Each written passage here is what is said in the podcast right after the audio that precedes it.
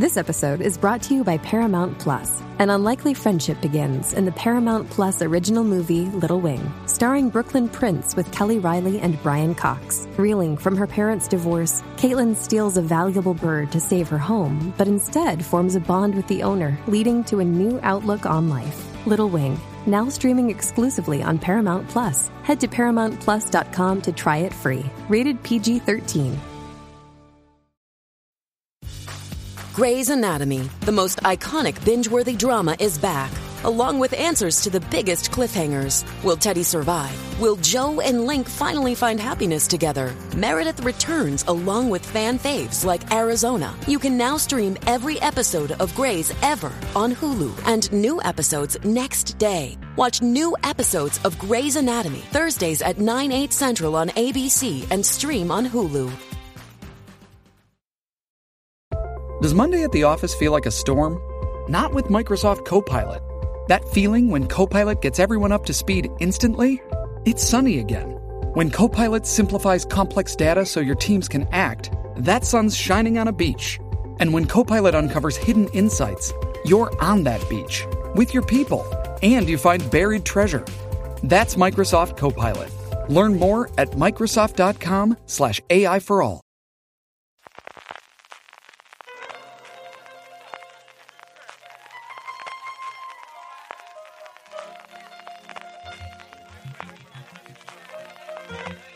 Estás escuchando Fuera de Series con CJ Navas.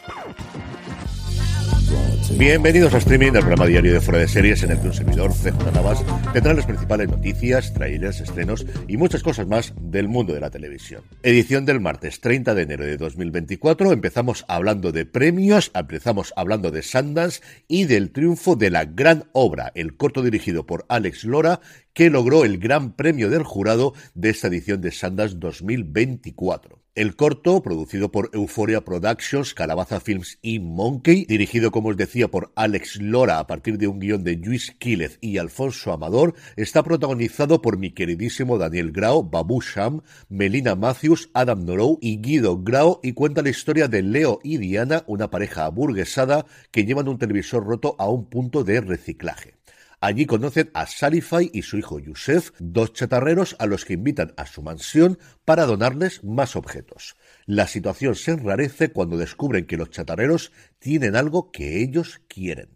El jurado, que estaba formado por Cristina O, Charlotte Reagan y Danny Pudi, ganadores del premio en ediciones anteriores, comentaban que este cortometraje nos dejó clavados en nuestras butacas, pero también nos invitó a seguir reflexionando mucho tiempo después de salir del cine.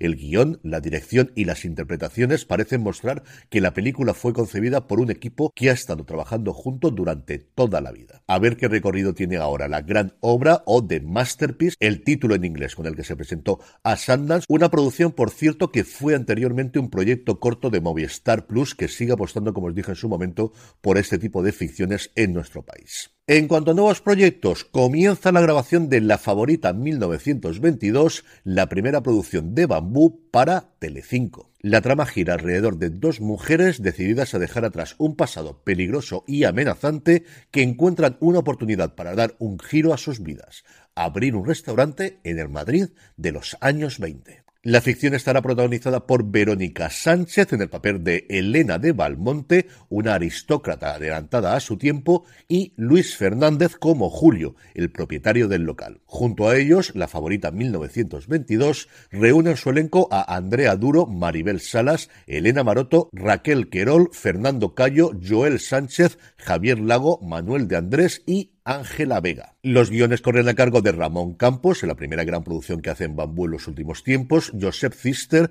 Gema R. Neira, Paula Fernández y Curro Serrano. Eso sí, Telecinco, como suele ser habitual, todavía no ha dicho ni cuándo va a estrenar esto ni en qué franja horaria. Por su parte, el estudio, la compañía de Pablo Cruz y Enrique López Lavín, que el pasado mes de noviembre, si recordáis, fichó a Tirso Calero como director de contenidos, ha adquirido los derechos de adaptación de Mi padre, un espía ruso, la historia de Trigon contada por su hija Alejandra Suárez y sus memorias desclasificadas. Durante casi toda su vida, Alejandra Suárez vivió con su madre una relación tormentosa y salpicada de secretos, pues ésta se negaba a revelarle ningún detalle sobre quién era su padre. Finalmente, Alejandra descubrió que su padre era Alexander Ogorondik, alias Trigon, uno de los espías más importantes durante la Guerra Fría, contactado por la CIA en Bogotá y capturado por el KGB en Moscú. Alejandra Suárez decía que resulta que sin yo saberlo, mi existencia ha sido uno de los mejores secretos mejor guardados de la Guerra Fría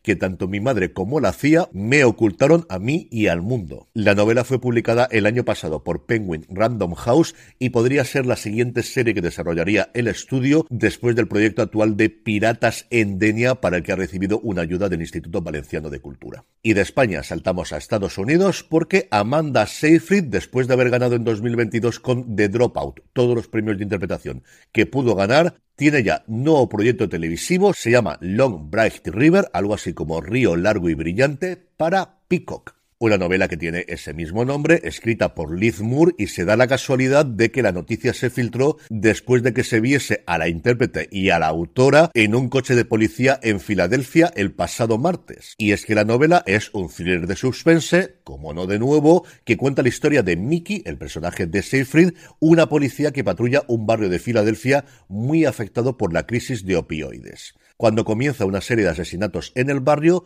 Mickey se da cuenta de que su historia personal podría estar relacionada con el caso. Los guiones corren a cargo de la propia Liz Moore junto a Nicky Toscano, que ejercerá como showrunner después de haberlo hecho recientemente con Hunters y con The Offer, y Hagan Ben Asser dirigirá el primer episodio. Pasando de a fichajes, se empieza a completar el reparto de la nueva serie de Taylor Sheridan, Landman, lo cual quiere decir que esto está a punto de empezar a rodarse. A la serie que protagonizará Billy Bob Thornton y a la que recientemente se habían añadido Annie Larter, Michelle Randolph y Jacob Loveland se unen ahora Kayla Wallace, Mark Colley, Paulina Chávez y, por supuestísimo, no hay serie de Taylor Sheridan sin él, James Jordan. Landman recordaréis que está basada en un podcast americano que tuvo bastante éxito en su momento llamado Boomtown y está ambientada en el oeste de Texas, en concreto en el mundo de las plataformas petroleras. La sinopsis oficial de la serie es una historia de arriba y abajo de matones y multimillonarios salvajes que alimentan un auge tan grande que está remodelando nuestro clima, nuestra economía y nuestra geopolítica.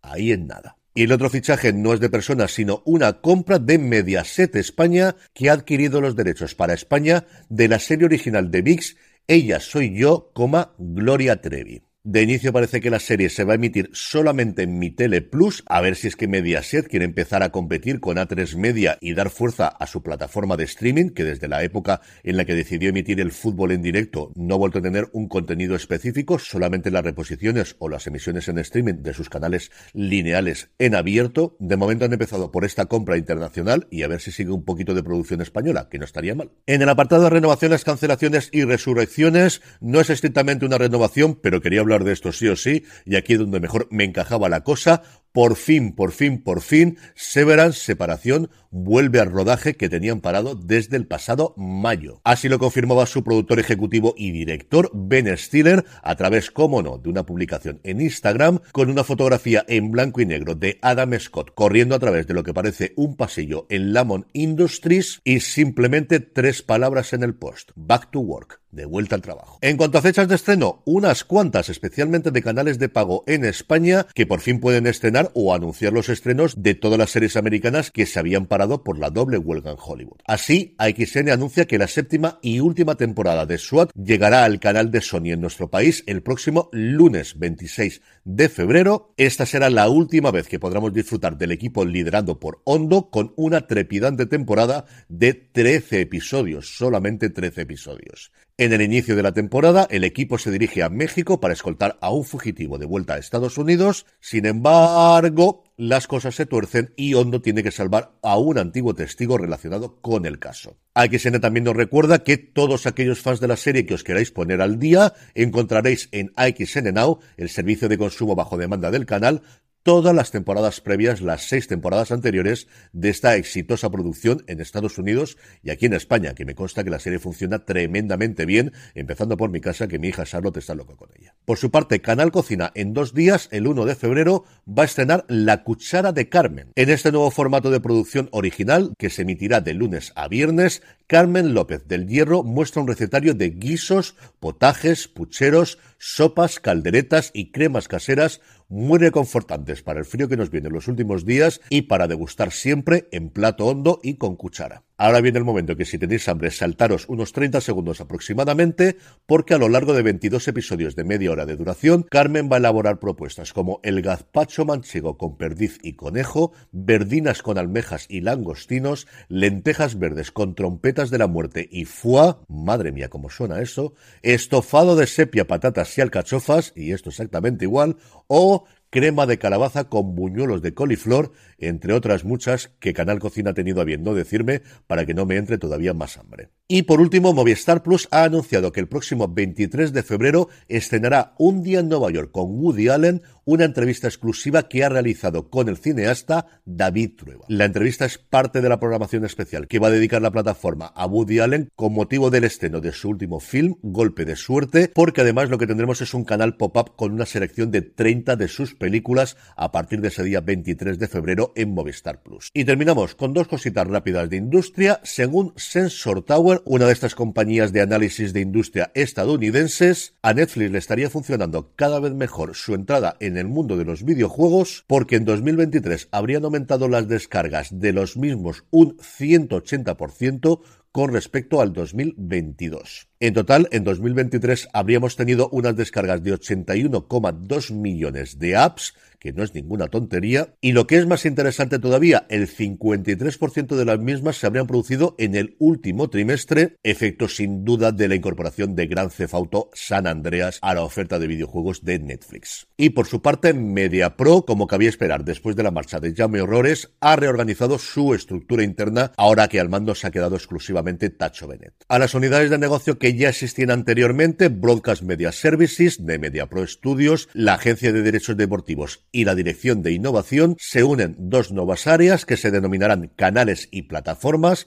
con Dani Margalef como responsable y MediaPro Experience a cargo de David Shirau. En la alta dirección también en movimiento, por un lado, Laura Fernández Espeso va a sustituir a Juan Ruiz de Gauna como director general, Alberto Vía a José Luis Rubio al frente de Broadcast and Media Services a partir del 1 de enero de 2025 y la agencia de derechos deportivos, donde empezó a hacer dinero de verdad en su momento MediaPro, pasará a estar dirigida por Oliver Seibert. En el apartado de vídeos y trailers, Netflix, dos días antes de revelar su nueva programación del 2024 ante la prensa, en un evento en Madrid al que acudiré este próximo jueves, ha publicado en su canal de YouTube un vídeo de esto, de sacar músculo, de presentar todas sus próximas películas, documentales y series españolas, y en el que meten a toda la gente que tenían disponible para hacerlo. Es un verdadero quién es quién de la interpretación española. El tráiler está hecho con mucho gusto y con mucho dinero. De verdad, no os lo perdáis. Un pelín largo para mi gusto, son casi cinco minutos, pero se entiende porque al final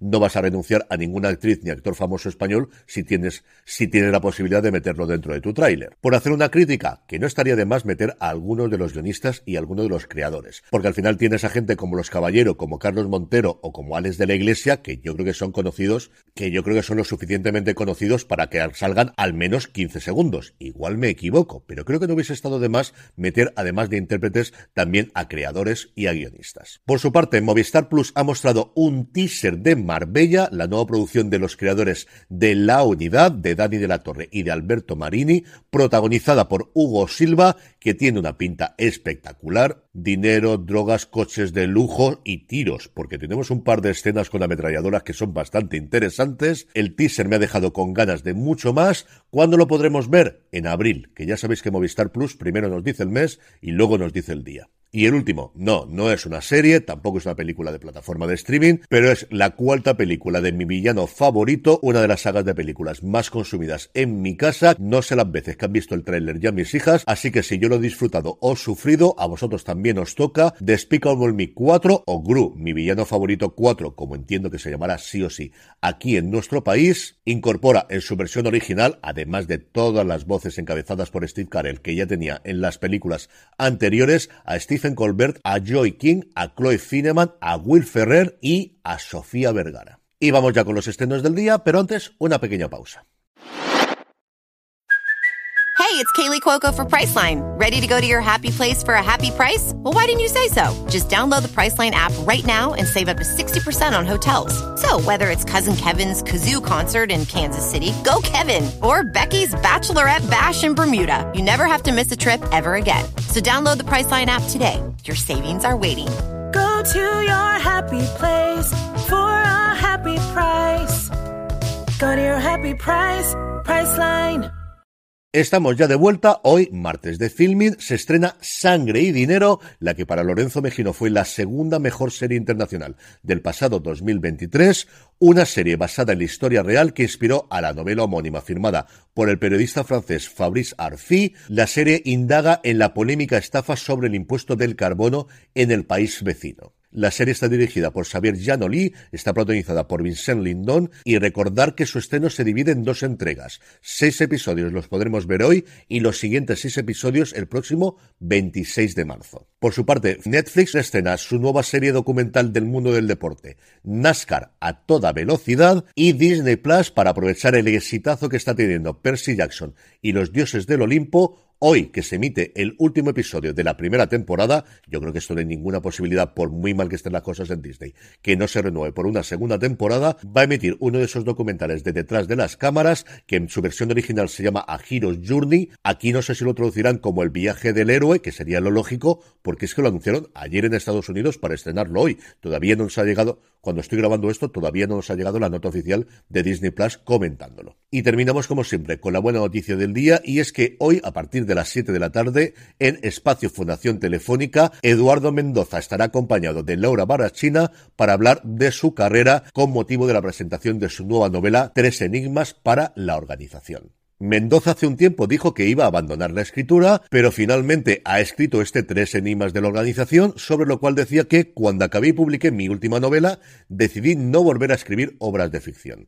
Pensé que ya eran muchas, pero no es fácil abandonar un hábito adquirido en la infancia y así era fácil saltarme una norma que me había impuesto yo mismo. El resultado de tanta contradicción es esta novela. Como todos los eventos de Espacio Fundación Telefónica, se puede acudir en persona. El aforo pone que está completo a día de hoy en la web, pero si os pilla por allí, acercaros, porque al final la gente al ser gratuita la entrada reserva y luego es posible que no acuda. Sabéis que Espacio Fundación Telefónica está en Gran Vía, esquina Fuencarral, justo cuando empiezas la calle Fuencarral, en el número 3, a mano izquierda, y si no os podéis desplazar, como todos sus eventos, lo retransmiten a través del canal de YouTube de Espacio Fundación Telefónica. Y vamos ya con la despedida de hoy, una despedida que nos ha sugerido Luis García, un asido de nuestro canal de YouTube.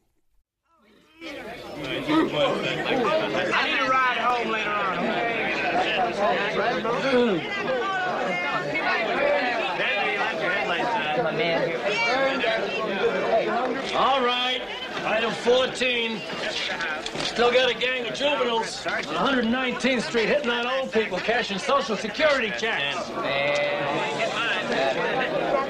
So, uh, how about let's give that situation a little extra effort? Here, here.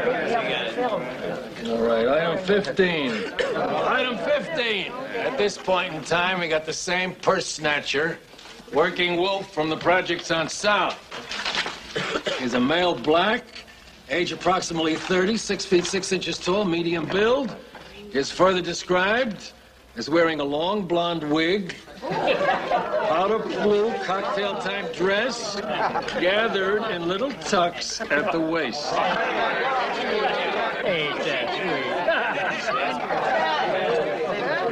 Item 16, gang homicides. We had two last night.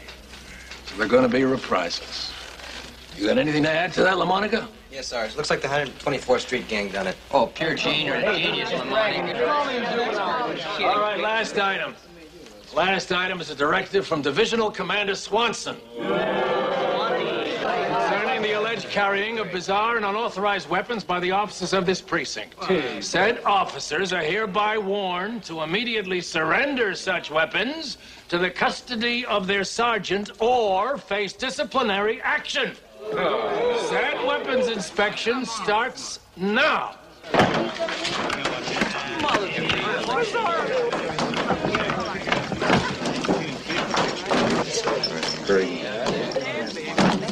All right, that's it. Let's roll.